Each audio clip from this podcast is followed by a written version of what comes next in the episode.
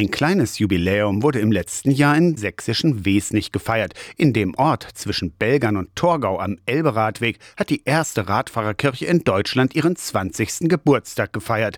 Den gelb leuchtenden Kirchturm sieht man schon von weitem. Ein bisschen erhöht, steht ja nicht in der Elbaue, sondern eben im oberen Bereich des Ortes, so dass er eigentlich von Weitem von allen Richtungen gesehen wird. Uwe Krost ist im Gemeindekirchenrat und im Förderverein für die Radfahrerkirche. Ende der 1990er Jahre stand die Kirche kurz vor dem Abriss.